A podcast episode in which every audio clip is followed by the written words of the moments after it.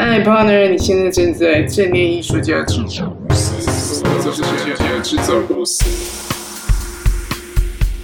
嗨，我是 Kino，我是一个住在纽约的声音影像艺术家，也是一名录音师。我在这里分享如何像艺术家一样，把自己的工作和生活变得更有创意、更好玩。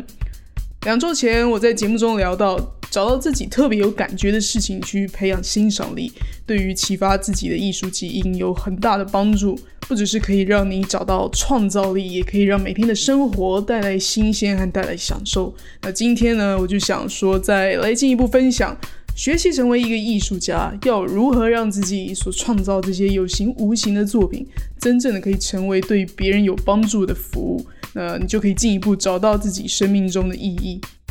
说到我们生命中的意义，听起来好像是蛮虚无缥缈的。对啊，的确是我们既不是佛祖，也不是总统，有时候真的不知道这么渺小的自己，除了赚钱呃温饱以外，自己人生还能有什么伟大的意义，对吧？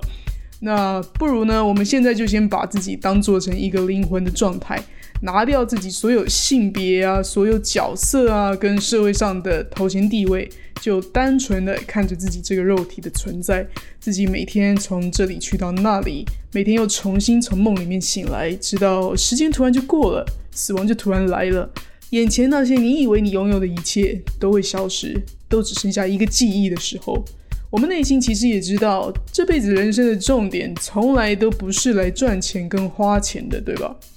就算是那些真的很执着自己可以赚多少钱的人，他们也常常在有突然生了重病之后，或是突然迈入了年老之际的时候，也开始会觉得说：“诶，钱似乎真的已经没那么重要了。”反观自己这么多年来为了赚钱而糟蹋过的人啊，或是为了利益而牺牲的朋友，也是会觉得非常可惜的。那如果说赚钱不是重点，身为人类，我们每天都需要钱来吃饭跟过生活嘛。而我们人生到底要怎么样才能找到意义呢？我们说人活着就是一个过程嘛，这样过一天也是一天，那样过一天也是一天。那我们的意义是何在？我们要如何感觉我们活得很有价值呢？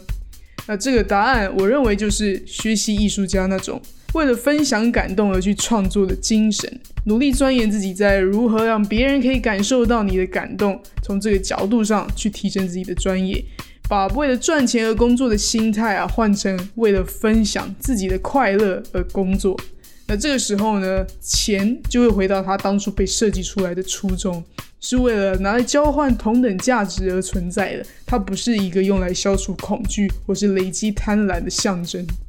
那在我开始分享找到生命意义的一些小方法之前，如果你还没追踪我们的脸书粉丝专业或是 Instagram，欢迎你去搜寻正念艺术家制造公司，加入我们。最近我和定从我们书柜里面精心挑选了十本我们一致认为必读的好书，要在官方网站的电子报订阅里面送给大家，鼓励大家一起投资自己的脑袋，享受看书的乐趣，还有提升智慧。我们也想请你帮我们去 Apple iTunes Store 为这个节目评分加留言，分享给更多朋友，让更多人可以加入我们，带来更多的启发。好，那回到重点，刚刚我所提到的，为了分享自己的快乐而工作，我想要来拆解一下这个细节的运作模式。首先，这是一个听起来很理想，也好像大家似乎都知道的事情，对吧？做自己喜欢的事就能赚钱，哎，一直都是所有人的梦想，我也不例外。我曾经就是抱着这样的理想来纽约学习当代艺术的，但是学着学着，我就慢慢发现，哎，在这个理想里面，其实有一个很大的陷阱。这个陷阱会让我们以为我们已经往了正确的方向走去，却还是跟那些为了赚钱而工作的人困在一个类似的执着里面。分别在不同的极端里面打转，绕不出去。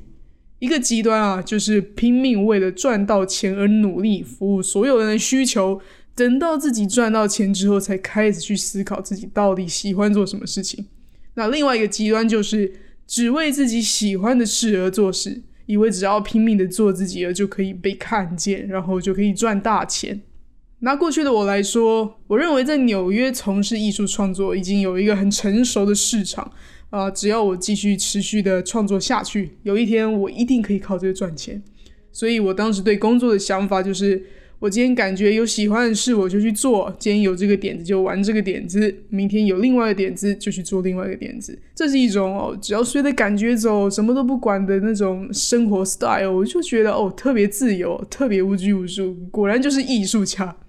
于是就这样，我就创作的很快乐，每天也都很认真的忙这个忙那个。直到有一天，我们学校。我们这个艺术学校开始安排一些在艺术领域获得呃很大的商业成就的艺术家们来给我们一对一做拜访的时候，我才发现原来自己太天真了。我发现原来这些成功的艺术家们不像我以前所想的那样，有什么一头乱发啊，生活作息颠倒啊，或是有事没事啊跑来跑去做一些神秘的事情。相反的。他们更像是一个非常清楚、非常 organized 的企业家。他们清楚知道自己在做什么，自己的作品市场和价值在哪里。虽然一样都是做着自己喜欢的事情，但实际上他们其实是把这一切都当成一个很严谨的生意在经营着。他们其实可以告诉你所有关于作品的细节哦，比如说选这个材料创作的原因是什么。所以我就常常会听到艺术家说。哦，这个毛线是我费尽千辛万苦从墨西哥的某某某村庄运过来的，或是说，哦，这个泥土作品啊，是我从波多黎各老家的那个什么什么农场找来的，都要拐一个很大的弯啊，弄一个很麻烦的方法来得到这些材料。那如果你说，诶，还有那些有一些艺术家是完全靠直觉来创作的，那怎么说呢？就算是这样子的艺术家，你如果去问他说，你的作品是关于什么？他就算无法解释的很清楚这些原因，但至少也会知道自己是为了营造什么样的情绪氛围而创作的。就是有了这些清楚之后，最后一步，他们才会透过这些呃实验多年的各种技巧、各种专业，去让观众可以在不必问问题之下，就可以感觉到他们想要表达的内容。我这时候才明白说。哦，原来一个成功的艺术家是非常了解自己的，同时他也很了解观众是如何看待他的作品。所以重点就来了，那我们到底要如何从自己在做的事情里清楚的知道自己究竟是为什么而做？我常常和其他艺术家进行一个还蛮有趣的练习，也非常欢迎大家跟着试试看。那这个练习就是在自己所有做出来的作品里面。或是你的工作，你的这个工作的行为模式里面找出一个共同点。首先就是想象把它们变成 hashtag，想尽办法的找出可能用来形容他们的形容词，比如说神秘的、酷的、工整的、明亮的、电影感的等等等等等。试着去发现自己有意无意创作出来的东西给人是什么样的感受。再来一样用 hashtag 的方式去形容自己。自己做这件事的时候有什么感觉？比如说，在我的声音影像作品里，我就有一种我觉得很想要把不起眼的事情变成充满意义的感觉。这种感觉会让我知道，说今天我就算不是一个艺术家，我也会对那种充满新鲜、有趣、常常变动的工作类型感到特别有兴趣。一样的概念放在了解自己身上，我们也可以给自己做一个 hashtag 的分析，把对自己的形容词都写下来以外。不要忘记要去搜集别人给你的形容词，经过这些交叉比对之后，你就会找到一些重叠的部分，你就会很轻松的知道，哎，自己很适合表现出哪一种人格特质。在整个过程里面，我们真的会发现很多自己不知道的特质，还有那些自己以为很简单，别人其实觉得很困难的事情。当我发现自己好像呃，哎，特别高频率的去制作哪一种风格的作品的时候，我就会开始去思考。为什么我主动的想要去做这个？毕竟在艺术的领域里面，最棒的一点是没有人来告诉你该怎么做事，对吧？所以常常你自己呃无中生有去做的东西，必定有你自己潜意识里面的原因。所以我们常常就会发现说，哦，这些原因其实是因为自己也从里面得到一个很大程度的快乐或是释放。还记得之前我和 Dean 在电话聊天的那期节目里面有提到过，我们两个曾经一起创业过，对吧？那如果说你也有过创业的经验，你应该会知道，或者你有听说过，一个公司如果要发展的长久，合伙人他们必须一起讨论出三个大重点。这三个大重点呢，在英文里面分别是 mission、vision 和 value。在中文里面，为了方便理解，我想要把它们翻译成理念、展望和价值。首先，理念。理念就是你创业的这个行为啊，是为了要解决什么样的问题，又或是你想要带来什么样的奉献。展望呢，就是你想象，如果这样的理念被实行的很成功，那这个世界会长什么样子呢？最后，价值，价值就是你这个公司或是你这个人的本身可以带来的效益。那可能是你的技术，可能是你的背景或者人脉等等等。其实，mission, vision, value 是不只适用在公司和组织上的，它可以套用在任何行业的个人身上。只要你可以清楚的了解自己，知道自己是一个什么样的容器，可以变出什么样的东西，你就可以把自己当成一个人体公司来规划哦。嗯，拿我自己来说，作为一个声音影像艺术家，我的理念是透过作品。去发现生活中平凡的一些景象，都不是只是表面上看到的那样。再来，我的展望是什么呢？我的展望就是希望观看了我的作品的人，可以从生活中的琐事找到道理，化解自己的烦恼。最后，我的作品价值呢，是用影像和声音的技术，把所有不具有意义的日常画面，配上声音的故事，变成一个充满寓意的影像作品，让观众愿意停下来思考。以一个艺术家的身份来说，以上这就是我的 mission、vision 和 value。那么，作为一个从事非艺术领域的个人，不管你是厨师、你是律师、上班族，什么都好，是不是也可以开始把自己内心那些理念、展望和价值都挖出来？想想看，毕竟连这么抽象的艺术内容都可以被清楚的表达了，更何况是这些可以看得见、摸得到的产品或是服务，对吧？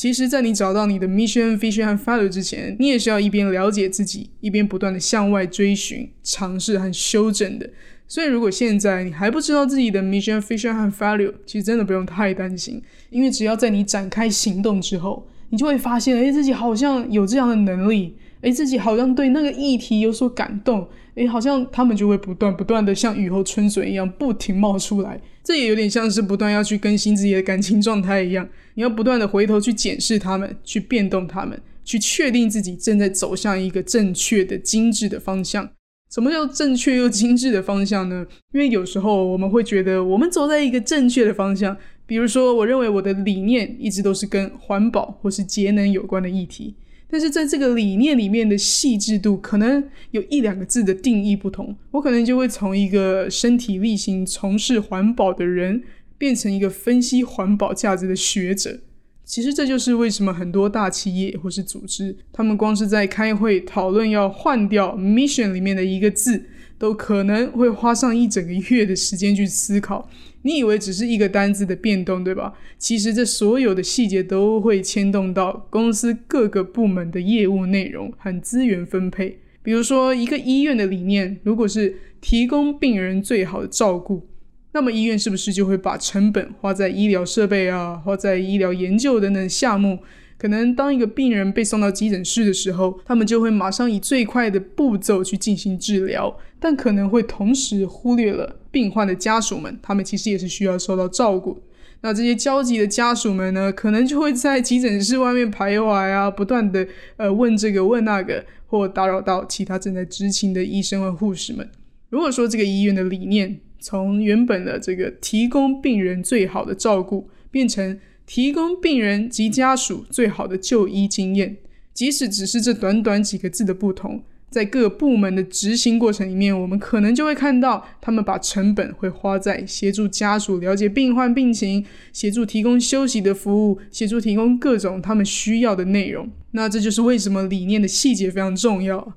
最后，最后，关于理念，我非常推荐大家去阅读张晨老师的一本书，叫做《理念崛起》。张晨老师的“张”是文章的“张”，“成”是成功的“成”。这本书很详细的告诉你，我们的所有成功不是取决于我们的梦想，是取决于我们对任何事情的理念。从有理念的政治家、有理念的创业家、有理念的教育者，甚至是有理念的小吃摊贩，都可以过得越来越丰盛。那如果你想要知道怎么进行一个更深刻、更全盘的自我分析，来找到自己应该发展的理念，在我的下一集节目里，我会来跟大家分享我是怎么用三个很简单的分类法来分析出自己应该发展的理念和方向。我透过这样的自我分析来分配我人生中的所有时间，除了陪伴家人和朋友外，会放在哪些比重上面，来帮助自己得到最大的快乐和满足。以上内容就是今天想要跟大家分享的重点。不要忘记荧幕截图你正在收听的节目内容，然后在 IG 上 tag 正念艺术家制造公司，把它分享出去给更多你认为也需要的朋友。今天就非常感谢你的耐心收听，我们下次见喽。